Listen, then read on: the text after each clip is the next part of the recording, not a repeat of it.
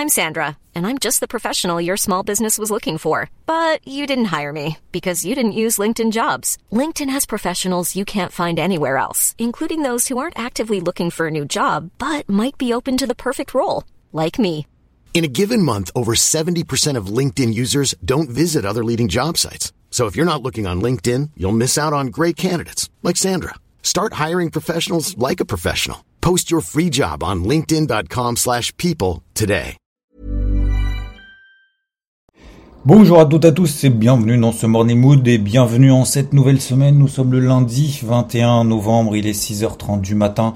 J'espère que vous avez passé un excellent week-end, que vous avez pu profiter et euh, que vous êtes euh, bah, prêts pour, euh, pour cette nouvelle semaine. Alors vois, je dis un peu affronter, non, c'est pas l'affronter, mais avancer tout simplement, euh, avancer petit à petit, se mettre des petits objectifs au quotidien, se faire une petite to-do list, c'est euh, généralement ce qu'on n'aime pas faire en fait, se faire une petite to-do list sur la sur la journée, sur la semaine, c'est trois gros objectifs de la semaine, et puis après au fur et à mesure des jours qui passent, c'est se fixer en fait des, euh, petits objectifs en disant bah tiens j'ai ça à faire etc etc. On se fixe une liste de 5, 6, 7, 8 tâches et euh, bien évidemment après on a le quotidien, hein, tout, ce qui est autour, mais ça permet du coup euh, d'avancer un petit peu. C'est ce que c'est vrai qu'on n'aime pas trop le faire on se dit ouais faut que j'ouvre mon truc, mon Excel, machin, qu'est-ce qu'il faut que je fasse, qu'est-ce qu'il faut que je fasse.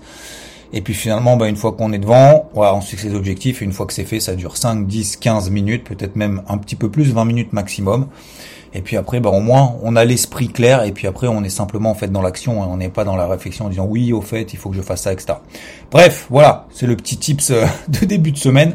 Je sais pas si vous le faites, moi en tout cas, je le fais. Ça fonctionne plutôt pas mal. Alors, dans cette semaine, nous avons donc euh, quelques chiffres macroéconomiques, mais vraiment très très peu. Tout sera plus ou moins regroupé à mercredi. Mercredi, alors c'est les chiffres les plus importants. Il y a bien évidemment après toujours des, chiffres macro de second plan et vous le savez, euh, dans ce contexte qu'on connaît depuis maintenant des mois, bah, ce qu'on veut c'est du, du sonnant, du trébuchant, du vrai chiffre. Alors cette semaine, bah, on a que du que du euh, comment dire, j'allais dire de l'émotif. Non, c'est pas de l'émotif, mais c'est du du sondage. Voilà. Donc, euh, qu'est-ce que vous pensez, euh, messieurs dames, euh, chers manufacturiers, directeurs d'achat plutôt, directeurs d'achat, qu'est-ce que vous pensez des conditions d'activité en ce moment, de l'emploi, de la production, des nouvelles commandes, des prix, de des fournisseurs? Est-ce que ça arrive ça arrive à temps? Est-ce qu'il y a du délai? Est-ce qu'il y a des stocks, etc. Et tout ça, ça nous donne un chiffre et ça nous donne les PMI et tout ça sera regroupé mercredi. Minute du FOMC, c'est euh, les détails du contre du euh, de la Fed qu'elle a déjà fait. Hein. Donc euh, donc voilà, est-ce que ça donnera des indications en plus ou pas? A priori non, mais bon, voilà, ça c'est mercredi soir. Mais sinon, voilà, c'est tout ce qu'il y a cette semaine. Donc ça veut dire quoi? Bah ça veut dire que les marchés vont devoir faire avec euh, pas grand chose. Donc euh, d'un côté, on a des marchés comme on l'a vu ce week-end, euh, on a des marchés qui sont toujours dans des tendances haussières fortes. dans des tendances daily, dans des tendances horaires qui sont fortes. et d'un autre côté, bah, on a ces fameuses zones de résistance. Voilà, si vous faites partie d'IVT, vous avez le carnet de bord depuis maintenant deux semaines bah, ces zones de résistance. Euh, alors je prends l'exemple du CAC, hein, vous pouvez prendre n'importe quel indice. Pardon. Mais le CAC, euh, bah, je trouve que c'est celui qui est le, alors, le plus propre. Je sais pas si c'est le plus propre ou pas, mais en tout cas, voilà. Vous prenez le CAC, vous tracez deux traits, c'est très facile. 6007 en haut, 6006, 6007 à peu près, et en bas 5007. Et eh ben, vous voyez que finalement, on est dans un range depuis le mois de mars, et puis bah, on est plus proche de la borne. Enfin, c'est même pas qu'on est plus proche, c'est qu'on est sur la borne haute de ce range. Il y a un mois, on était proche de la borne basse. Euh, on payait alors que bah, le contexte était finalement un peu toujours le même, ce fameux contexte anxiogène, ce fameux contexte ah il y a de l'inflation, euh, ce fameux contexte ah euh, les banques centrales vont resserrer les taux, euh, à euh, enfin resserrer leur politique monétaire, remonter leur taux plus précisément. Euh, oulala, euh, on est en bear market, machin, etc. Faut surtout pas payer. Bon bah voilà. Et ben finalement, bah on est euh, on est au plus haut. Voilà, on est au plus haut. Donc on a des marchés, notamment alors pour continuer avec le CAC, hein, qui a pris quasiment 20%, 20% quasiment, allez 18 euh, pour être un peu plus exact. Et ben voilà, on a fait que payer. Maintenant on arrive en haut. Alors Est-ce que ça peut continuer à monter? Bah, Comme on l'a vu, notamment en données horaires, pour le moment, on n'a absolument aucun, aucun signal pour le moment de faiblesse. Donc, signal de faiblesse, c'est quoi? C'est passer sous des zones du support, sous des. Alors, les moyennes mobiles, ça permet quoi? C'est pas juste, en fait, c'est pas des signaux, hein, les moyennes mobiles. Hein, c'est juste simplement la matérialisation d'une tendance, c'est tout. Donc, on, on, on cède de ces moyennes mobiles pour se dire ah on a une tendance haussière, ah on a tendance neutre, ah on a tendance haussière. Et on sait que bah, lorsqu'on a une tendance en fait qui est déclenchée, on a plus de chances de continuer dans ce sens-là que l'inverse, puisque la tendance, une tendance se retourne qu'une seule fois et euh, se prolonge X fois, ça veut pas dire qu'elle veut pas se retourner cette fois, ça veut pas dire qu'elle ne se retournera jamais, ça veut pas dire que lorsqu'on a une tendance, elle se prolonge forcément au moins 10 fois avant de se retourner, pas du tout. Ça veut dire simplement que voilà, c'est une lame de fond alimentée par une psychologie de marché, cette psychologie de marché matérialisée par l'analyse technique, par euh, voilà euh, des moyennes mobiles, par des bandes de Bollinger, par euh, des plus bas de plus en plus haut, des lois d'eau, etc., etc., peu importe. Et puis après, bah, le but c'est de se dire, ok, en termes de probabilité, où on en est. Donc, d'un côté, voilà, on a en horaire notamment, alors on prend le DAX 14 130 par exemple. Bah voilà, c'est la, la, la, fameuse zone que je vous ai partagée notamment ce week-end dans le débrief hebdo. Merci d'ailleurs à vous, euh, vous avez été euh, particulièrement nombreux à la voir et à la liker notamment, donc merci à vous. Euh, petite parenthèse très rapide. Et euh, je répondrai d'ailleurs euh, aussi euh, tout au long de cette semaine. Alors pas aujourd'hui, mais euh, peut-être à partir de demain, notamment aux différentes, surtout si les marchés en fait broutent un peu, pardon, si si, naviguent un peu, un petit peu en haut, un petit peu en bas. J'en profiterai du coup dans les morning mood pour rattraper le retard des questions que vous m'avez un peu à droite à gauche. donc ouais, on et d'un autre côté, on arrive justement sous ces fameuses zones de résistance qui pourraient faire barrage. Pourquoi? Bah parce que bah parce que maintenant que le marché a pris entre 18 et allez entre 15 et 20% à la louche, eh bien moi, il faut du carburant. Hein. C'est comme une voiture, il faut du carburant et le carburant, euh, il se trouve pas comme ça euh, à droite et à gauche comme ça euh, n'importe comment. Donc je vous rappelle que les marchés les courbes, les graphiques, l'analyse technique, ce sont des, des, opérateurs, ce sont des investisseurs, ce sont des gérants euh, qui, qui investissent sur le marché et qui essayent en fait c'est pas qu'ils essayent, c'est qu'ils, euh, c'est pas ils anticipent, mais euh, on, on intègre en fait les nouvelles informations de marché qu'on a. Voilà. Et donc en fait depuis la semaine dernière, quelles nouvelles informations est-ce qu'on a qu'on ne connaissait pas depuis l'inflation? Vous avez, on avait le fameux chiffre d'inflation aux États-Unis il y a une semaine et demie. Bah, le marché, bonne surprise, enfin bonne surprise, bam. Bah, le DAX par exemple est passé de 13 006 à 14 004. Le CAC était à 6004, on est passé à 6650, 6700. On n'a pas touché les 6700, mais bon, pas loin, voilà. Entre 6006 et 6007. Et puis, en fait, depuis, bah, on a eu cette lame de fond, et là, le marché, et là, les opérateurs, qu'est-ce qu'ils se disent? Ils se disent, OK, on a un bon chiffre d'inflation, c'est comme on l'a vu ce week-end, en fait, dans le débrief hebdo. Hein. J'ai essayé de rattraper, du coup, le retard euh, du précédent débrief qui n'avait pas lieu. OK, on, est, on a une inflation meilleure que prévu, de 0,2 points de pourcentage. Euh, mais est-ce que, est-ce que du coup, euh, tous les chiffres d'inflation qui vont arriver seront forcément meilleurs que prévu, seront forcément inférieurs à ce qu'on attend? Oui ou non?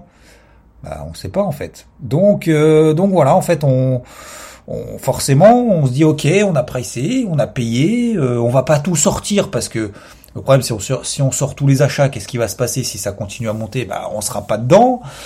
Donc on peut pas pour le moment sortir parce que bah, finalement il n'y a pas vraiment de mauvaises nouvelles. Donc euh, c'est pour ça que la semaine dernière on a eu des petites phases de consolidation. Moi je m'attendais à une phase de consolidation peut-être un petit peu plus importante. Elle n'a pas eu lieu. J'ai commencé à prendre des, des premières positions à la vente sur le CAC et sur l'IBEX notamment. C'est parti j'ai sécurisé. Ben maintenant, on est à, toujours à 6650 en fait sur le CAC par exemple. L'Ibex c'est l'indice espagnol, on est toujours au même point. Et ben, euh, même un petit peu plus haut justement que ma prise de position à la vente. Et ben, euh, et ben maintenant en fait, les opérateurs se disent, euh, ok, ben on va attendre. On va attendre que quelqu'un prenne l'initiative, les vendeurs ou les acheteurs. Donc c'est pour ça qu'effectivement en fait ça s'est neutralisé la semaine dernière. Alors je le savais pas, hein, c'est toujours facile après coup. En l'occurrence je le savais pas, mais même si je savais que, en fait ce que je savais, si vous voulez, c'est que euh, forcément, lorsqu'on a cette impulsion et même si on est une zone de résistance, ça faut faire vraiment très attention. C'est pas euh, je tape euh, une zone et ça part dans l'autre sens. Je tape la zone que je veux, ça part dans l'autre sens. Attention ou dans le sens que je veux, peu importe. Mais c'est pas comme ça que ça fonctionne. Donc, euh, donc il y a des phases de respiration. Il faut vraiment, vraiment pas s'imaginer en fait le marché comme juste des bougies en disant ça va là, ça va là parce que euh, moi c'est euh, selon le livre que j'ai lu, le marché doit faire ci, faire ça, faire ça. Non, c'est pas comme ça. C'est vraiment faut se l'imaginer. c'est même pas faut se l'imaginer, c'est même pas une imagination, mais faut vraiment le penser comme, ben voilà, des investisseurs, des géants qui se posent en fait les mêmes questions que vous, hein, que nous. Euh, voilà, est-ce que les bonnes nouvelles vont continuer à arriver ou est-ce que bah, finalement on n'est peut-être pas un peu trop dans l'optimisme? Tout comme il y a un mois en fait, hein. c'est la même chose qu'il y a un mois, à l'inverse. Il y a un mois, euh, tout le monde était là, ouais, euh, c'est anxiogène, c'est dégueu, il y a ça, il y a l'inflation, la guerre en Ukraine, machin, etc., etc. Donc euh, ça peut continuer à baisser, bah finalement ça fait que monter. Voilà. Et ben maintenant peut-être que on se pose la question inverse en disant euh, effectivement, euh, ok, ok, on va passer à l'achat, ok, on a des positions à l'achat. Est-ce qu'il faut renforcer à bloc? Là maintenant tout de suite. Bah, la réponse est non. Est-ce qu'il faut tout sortir? Parce que forcément ça a baissé bah, Qu'est-ce qui te qui te montre ça? Qu'est-ce qui te montre que l'ensemble de la, la communauté des investisseurs est dans ce sens-là? Et qu'est-ce qui te montre d'un point de vue économique Qu'est-ce qui te fait changer de point de vue aujourd'hui? Pas grand-chose. Donc c'est pour ça finalement, bah, ça fait une semaine. Alors, est-ce qu'on va rester toute la semaine dans le range de, la semaine euh, la semaine dernière? Alors ça malheureusement j'en sais rien. Euh, sachant qu'en plus cette semaine on a quand même pas beaucoup de chiffres, donc voilà. Donc en fait c'est un peu le, le, c'est pour ça que je disais euh, ce week-end, je disais justement dans le débrief hebdo, à un moment donné je vous dis juste une petite phrase en disant euh, c'est là que ça se corse. C'est là que ça se, ça se complique parce qu'en fait, on n'a pas de retournement baissier horaire. On est toujours dans des, dans des belles tendances horaires. Moi que j'ai essayé de vendre justement la semaine dernière, ça a fonctionné sur l'Ibex, ça, a enfin, ça a commencé à fonctionner sur le CAC, mais j'avais pris aucun bénéfice là-dessus, donc je pas, c'est pas grave. Euh, et, euh, et d'un autre côté, euh, ce timing vendeur qu'on a là-haut. Voilà, sur les niveaux. Euh, est-ce qu'aujourd'hui on a les arguments pour aller sur les ATH Clairement non. Clairement non. Est-ce que ça empêchera forcément euh, les prochains chiffres d'être mauvais, d'être bons, pardon? Est-ce que ça empêchera les chiffres? Est-ce que le fait qu'on soit sous des zones de résistance, ça empêchera que les prochains chiffres soient soient, soient, soient bons? Bah pas forcément non plus. Donc voilà. Donc là en fait c'est un jeu. On est dans le on rentre dans le jeu un peu un peu psycho, un peu technique, où euh, où finalement euh, on peut pas en fait si vous voulez d'un point de vue économique, d'un point de vue macro, en se disant ça a baissé, ça a monté parce qu'il y a ça. Voilà. Là, on est dans le, commentaire a posteriori, euh, ou alors, ou alors simplement, en fait, tout simplement, et je pense que c'est justement cette deuxième option qu'il faut qu'il faut sélectionner dans le, pas forcément dans l'anticipation. Effectivement, il y a la deuxième option en disant ah euh, macroéconomiquement il va se passer ça. Bon voilà, là on joue un peu à la boule du cristal. Ou alors troisième point, c'est simplement d'un point de vue technique. Point de vue technique, bah voilà, moi j'ai tel élément, tel élément technique, j'oublie tout le reste, je m'en fous de tout le reste parce que de toute façon ça va pas évoluer. Et en fait, je vais, euh, je vais simplement travailler sur les différents éléments techniques que j'ai. Voilà. Donc aujourd'hui, euh, le CAC, tant qu'il passe pas sous les 6006, déjà il y aura pas d'alerte. 6600 points. Sous 6500, alors c'est les mêmes zones en fait que la semaine dernière. Hein. Sous 6580, euh, bah là effectivement je commencerai à avoir une belle dégradation euh, H4 notamment. Vous prenez en H4, vous prenez par rapport au plus bas d'il y a un mois. C'est simple, hein, vous tracez, vous, vous reliez, alors prenez le CAC en H4, ok, sur le cash, hein, tous les, tous les plus bas depuis un mois, depuis le 13 octobre, on est le 21 novembre, donc un peu plus d'un mois, tous les plus bas, ok, et maintenant vous faites là, après, vous faites la même chose avec les plus hauts. Ça vous donne en fait un espèce de biseau, en fait on a un espèce de d'étau de compression, donc vous voyez que ça monte, ça monte, ça monte, ok, mais euh, disons qu'on, ouais, il y a un, un étau qui est en train de se serrer, où euh, voilà la moindre étincelle en fait ça peut ça peut péter parce qu'en fait moins on a de, moins en moins moins de volatilité et et plus on a pardon alors je sais pas si je vais être clair mais plus on a de moins en moins de volatilité et plus ça veut dire que à la moindre news positive ou négative en fait le marché va prendre une grosse direction donc en fait, c'est ce qu'on appelle en fait un espèce d'étau de compression, alors sous forme de biseau, euh, ça peut être sous forme de triangle, etc., etc généralement, c'est ce qui se passe. On a des, phases de consolidation comme ça, avec de moins en moins de variations. Et puis, bon, on est pam, ça pète. Voilà. Euh, donc c'est pour ça qu'il faudra être attentif, notamment cette semaine. Euh, c'est pour ça que je vous disais, en fait cette semaine aussi, ce, week-end pardon, que si euh, je pense que cette semaine, effectivement, alors ça c'est plus dans le j'en pense, mais historiquement, d'après mon expérience, euh, on a effectivement, euh, c'est rare que les marchés restent pendant deux semaines comme ça dans des ranges aussi étroits, parce que généralement en fait ça pète. Voilà. Donc, est-ce que j'ai une casquette verte Est-ce que j'ai une casquette rouge? Vous le savez, depuis la semaine dernière, j'ai une casquette rouge. Euh, ça n'a pas bougé, pour simplifier. Est-ce qu'aujourd'hui, du coup, je mets une casquette verte? La réponse est non, tout simplement. Euh, est-ce que je garde ma casquette rouge? Probablement, si effectivement oui, on passe en dessous des, plus bas là. Euh, alors voilà, en horaire, je vous ai donné quelques éléments, notamment par exemple sur le CAC. Allez, un petit peu le DAX. Si on passe déjà sous 14 360, 14 360 si on passe déjà là en dessous, alors on y est hein, d'ailleurs, hein, euh, pas sur le cash bien évidemment parce que ça n'a pas ouvert, ça ouvre à 9h, mais, euh, mais tout à l'heure on va ouvrir peut-être juste autour de cette zone-là. Euh, c'est les plus bas en fait de fin de fin de journée, notamment vendredi. Déjà on a une première alerte, deuxième grosse alerte sous 14 200, 14 150, on en est loin, hein, mais mais voilà, ça c'est les, les, gros niveaux en fait à surveiller où là on commencerait justement à valider. C'est ces, ces, échecs sous, sous, zone de résistance. Voilà globalement donc pour le pour, pour la partie euh, la partie euh, plan entre guillemets pour la partie technique. Euh, la partie macro, bon on l'a fait, je vais pas trop tourner autour du pot en ce lundi matin et trop vous saouler avec ça. Est-ce que après est-ce que je vois des choses ailleurs? Alors il y a le pétrole euh, qui s'est bien replié sous les sous les 95 sous les 95 dollars. Pardon. Et on est revenu sur, sur une grosse zone support, donc voilà, bon, ça c'est pas très très intéressant pour moi. Euh, le taux à 10 ans aux États-Unis, toujours à 3,80%, donc c'est-à-dire qu'il est toujours flat. Et on a l'or et l'argent qui se replient. Voilà. Donc on a l'or et l'argent qui se replient. Euh, Est-ce que ça veut dire forcément que le dollar explose? Non, pas plus que ça. Pas plus que ça. Donc ça montre que l'or et l'argent, ils ont toujours quand même du mal. Hein. Ils sont oui, ils ont effectivement bien progressé. On est passé de 1006 à 1781 sur l'or. Euh, donc 1600 dollars l'once, un petit peu au-dessus, 1615 dollars l'once à 1780. Euh, alimenté justement et grâce à cette inflation qui est inférieure aux attentes, comme je vous le disais depuis des mois, bah, l'or et l'argent euh, sous le canapé, un lingot sous, sous, sous le canapé, pardon, sous l'oreiller, l'or et l'argent, un lingot d'or ou un lingot d'argent sous l'oreiller quand vous avez une inflation à 10%, ça vous rapporte rien, hein, ça vous couvre contre rien du tout. Hein. Donc, euh, donc voilà, c'est plus une couverture moyen long terme. Mais euh, mais c'est pas une couverture à proprement parler, d'autant plus lorsqu'on a des resserrements monétaires, quand on a des relèvements de taux, quand on a une inflation à 10%, quoi. Euh, prenez bien cette image en tête, mais euh, je pense que ça c'est révélateur. Euh, donc voilà, est-ce que le dollar monte? Non, mais on voit qu'il tient, qu'on a fait cette espèce de spike sous les 13 000 points si je prends le dollar index équipondéré face à quatre, autres devises. Donc voilà, ça montre que le marché en fait se cherche et va encore probablement se chercher. voilà, je pense qu'il faut pas, pas trop se précipiter sur les et sur les sur les cryptos, bah, on est toujours dans la même euh, dans la malheureusement malheureusement on va être dans cette même dynamique pendant un moment. Je parlais d'ailleurs ce week-end de Chili's qui avait pris 70% depuis les plus bas.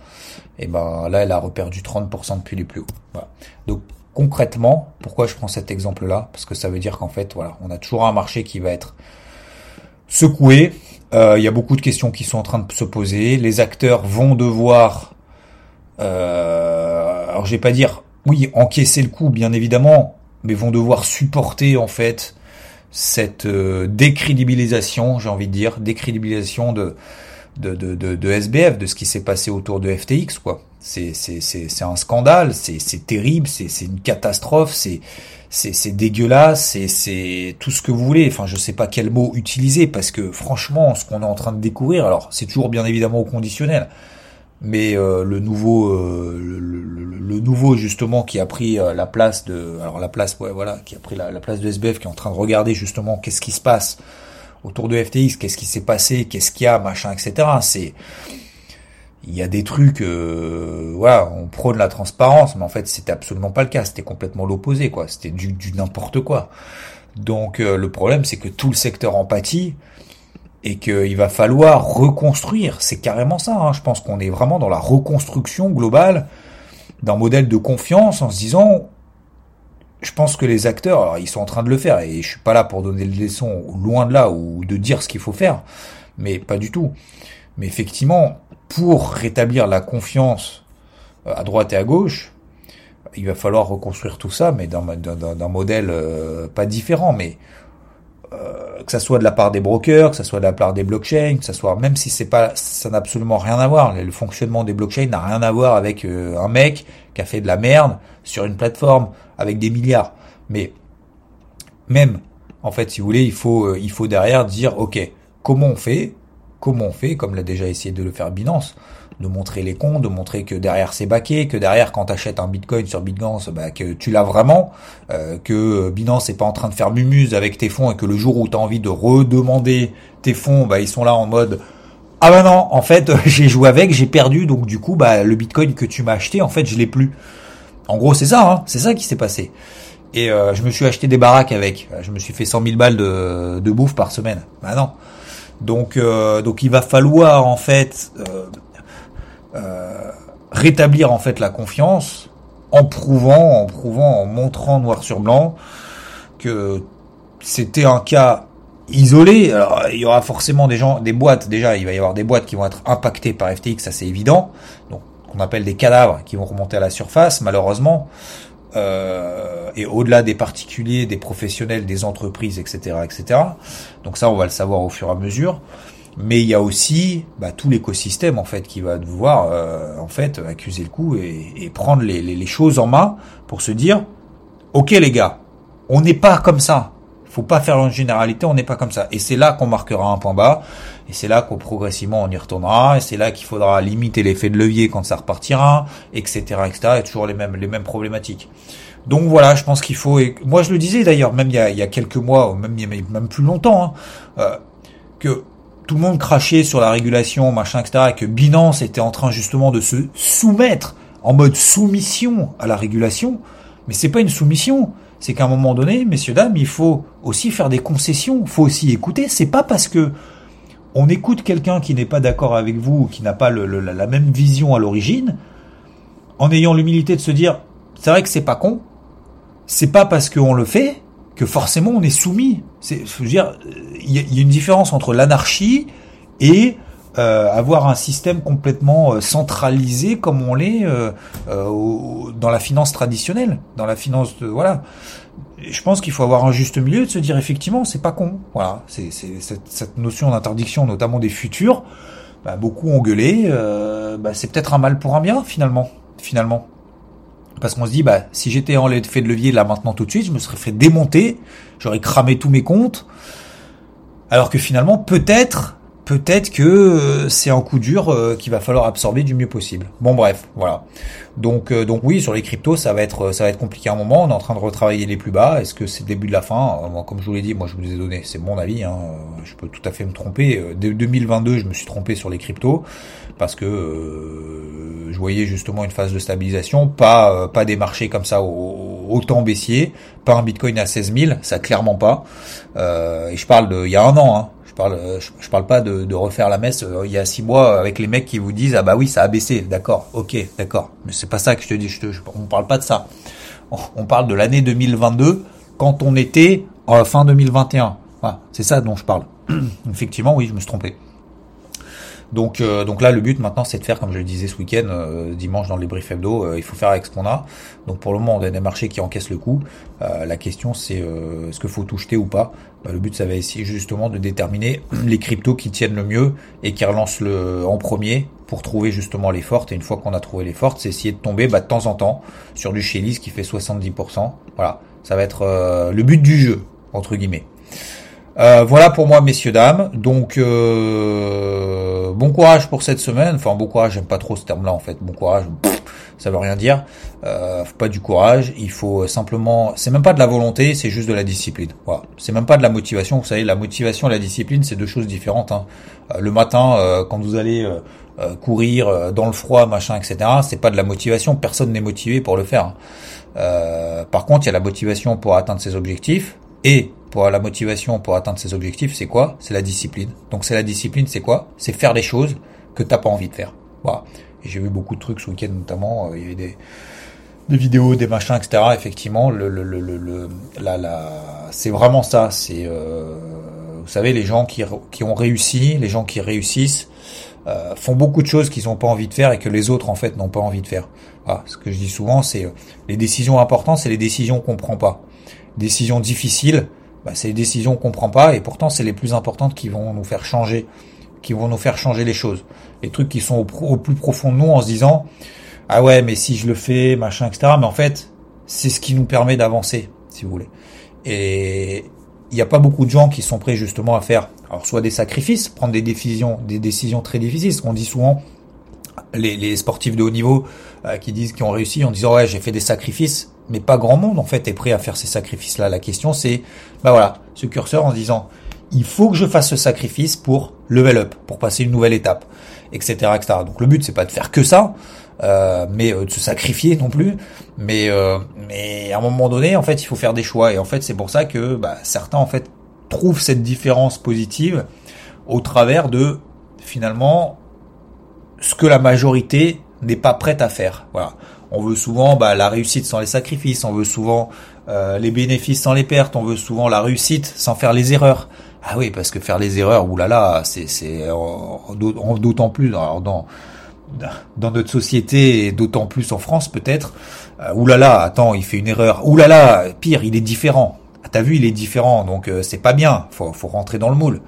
Bah oui, bah ceux qui, beaucoup qui réussissent justement font des sacrifices en se disant moi, je veux pas, euh, moi ça m'intéresse pas le regard des autres. Par contre, je connais mes objectifs et je vais avancer. Voilà, messieurs dames. Je vous souhaite en tout cas, merci de m'avoir écouté. Je vous souhaite une très belle semaine, une très belle journée to-do list pour la journée, pour la semaine, trois gros objectifs, deux, trois, généralement trois c'est pas mal, euh, trois gros objectifs sur la semaine euh, qui me permettraient justement de level up et puis bah, le but c'est d'avancer comme ça progressivement tout au long de la semaine. Merci à toutes et à tous, très bon lundi, à plus. Planning for your next trip? Elevate your travel style with Quince. Quince has all the jet-setting essentials you'll want for your next getaway, like European linen, premium luggage options, buttery soft Italian leather bags, and so much more. And it's all priced at 50 to 80% less than similar brands. Plus, Quince only works with factories that use safe and ethical manufacturing practices. Pack your bags with high-quality essentials you'll be wearing for vacations to come with Quince. Go to quince.com slash trip for free shipping and 365-day returns.